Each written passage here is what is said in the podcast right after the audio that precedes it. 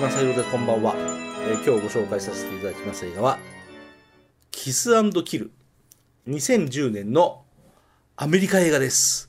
監督はロバート・ルケティックさん。これね、後にね、えー後にじゃない、あの、かつてキューティーブロンドやった人。だから面白いんだよ。面白かったもんね、キューティーブロンドね。えーラスベガスをぶっ潰せやった人。なんで、この監督さん、あんまり、あの、ボンボン作る人じゃないけど、僕は好きですよ。オーストラリア人ですね。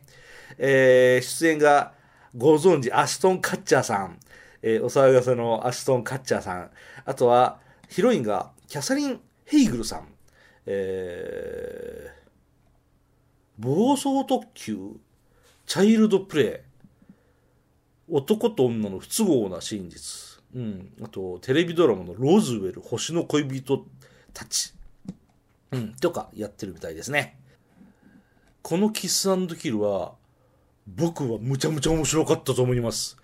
アクションコメディ、アクションラブストーリーのコメディ、えーあの人たちがこうなって、そうなって、ああなって、最後こうなりますっていう、目が離せないドタバタ展開がずっと続いていくっていう、そういう映画です。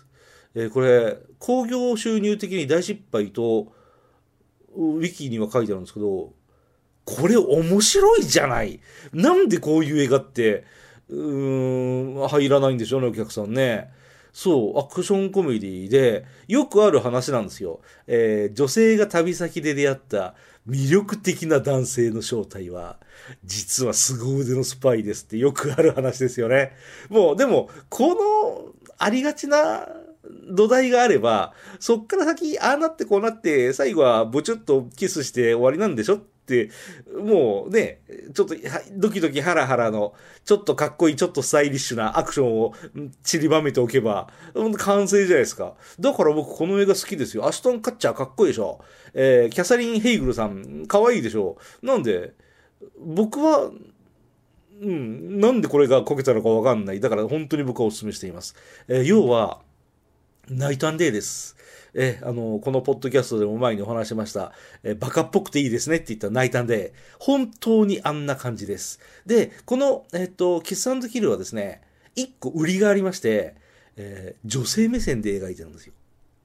普通アクション映画って男性目線なんです。さっき話したナイト&デイもトム・クルーズの目線で、えー要は昏睡状態に陥った、昏睡状態に陥ったキャメロン・ディアス。あの人の、えー服を脱がして水着に、えー 着替えさせましたよ。ちょっと見たよっていうそういうセリフが出てくるんですけれど、男性目線ですもんね、あれね。うん、これは 女性目線なんですよ。なので、なんで笑うんですか、僕は。えー要は、女性目線で描いてる映画って、女性が見て楽しめる映画なんです。えーなので僕は本当に、うん、あの、女性が見て楽しめるアクション映画は何ですか？即答します。キスキルです。えそう思います。ただね、あの、これ現代が、元々の映画の、あの、英語版のタイトルが、キラーズ。そう、殺し屋たち。なんですよ。なんでこんなタイトルなんですか？ねそこがちょっとダサい。何そのキスキルって？普通にキラーズでいいじゃんねと。あの、映画の最初にバーンとキラーズで出るもんですから、あ、殺し屋たちの映画なんですねと思いますけれど、後半本当にキラーズなんですよ。うん、なんか、日本の上映、興行の時は、えー変なタイトルになりますねってたまに話題になりますけど、キスキルって何よと僕は内心思っております。最初にも言いましたけど、あの、キューティーブロンドの監督さんなんです。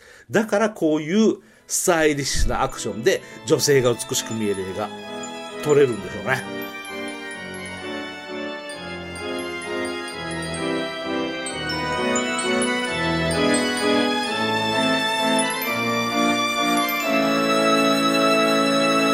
あなたのハートには何が残りましたか？